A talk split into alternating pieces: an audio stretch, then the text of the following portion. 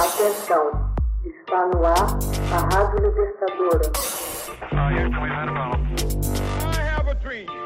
Começa agora o Hoje na História de Ópera Mundi.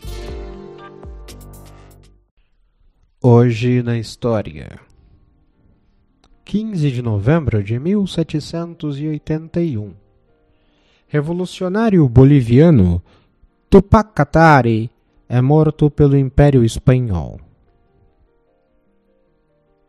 Mataram apenas a mim, voltarei e serei milhões. Tupac Katari Tupac Katari, nascido Juliana Passanina, líder das rebeliões indígenas da Bolívia contra o Império Espanhol, morre aos 31 anos, esquartejado pelos colonizadores em 15 de novembro de 1781. Membro da nação Aymara, a Passa assumiu o nome Tupac Katari para homenagear dois líderes rebeldes, Tomás Katari e Tupamaru II, levou um exército de cerca de 40 mil homens e estabeleceu um cerco à cidade de La Paz em 1781.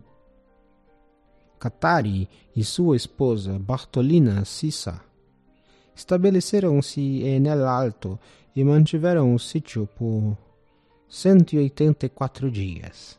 Sissa foi a comandante do cerco e desempenhou um papel crucial em seguida à captura de Katari em abril.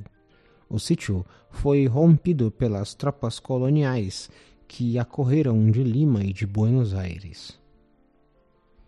Foi delatado, derrotado, torturado e barbaramente executado, tendo seus quatro membros superiores e inferiores sido arrancados amarrados em cavalos que correram em quatro direções diferentes. Tupac Katari é lembrado como um herói pelos modernos movimentos indígenas da Bolívia e do Alto Peru. Katari e sua companheira Bartolina comandaram na Bolívia uma rebelião popular que sacudiu os Andes e que havia começado no Peru com Tupac Maru. A partir dos anos de 1720, passou a crescer na região andina um sentimento de revolta contra a exploração e os desmandos e os maus tratos impostos ao povo pelos colonizadores espanhóis.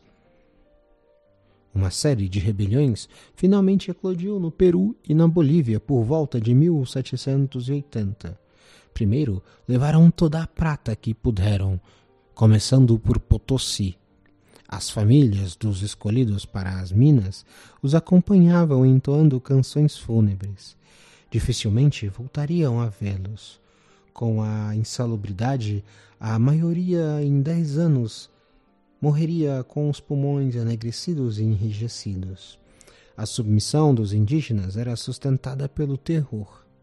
Francisco Pizarro, um dos líderes da colonização espanhola, passou à história como um dos maiores fascínoras.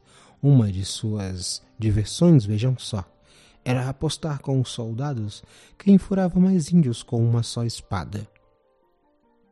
Os invasores espanhóis enfrentaram a resistência dos povos originários. Os líderes Aymara, Tupac Katari e Bartolina Sissa comandaram dois cercos a La Paz. Isso no ano de 1781 ambos com 40 mil guerreiros, que estremeceram o domínio espanhol. Mas, apesar da valentia, o levante foi derrotado.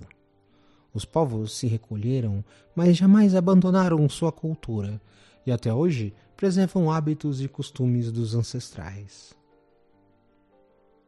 Tupac Katari é um personagem cercado de certa aura mística os documentos oficiais não fazem nenhuma menção a ele até sua espetacular aparição como um comandante do Circo La Paz. No entanto, a tradição oral, que chega até hoje e é aceita pelos historiadores aymara, apresenta uma biografia razoavelmente detalhada. Segundo esses relatos, Tupac Katari foi o pseudônimo adotado após a morte de Tomás Katari por Juliana Passa, indígena nascido em 1750 na região de Sescacita, atual província de Oruro. Na juventude, Julian havia trabalhado sob o regime de serviço forçado, a MITA, e conheceu na prática a realidade da superexploração nas minas do altiplano. Neste período, já pregava a seus companheiros a necessidade de um levante, embora ainda nada soubesse de Tupac Amaru nem de Thomas Katari. Ao sair das minas, dedicou-se ao comércio itinerante da folha de coca. Em suas viagens, levava a mensagem da necessidade de uma insurreição. Aos poucos, se tornou conhecido e ganhou adeptos que faziam circular as notícias sobre a realidade que o cercavam.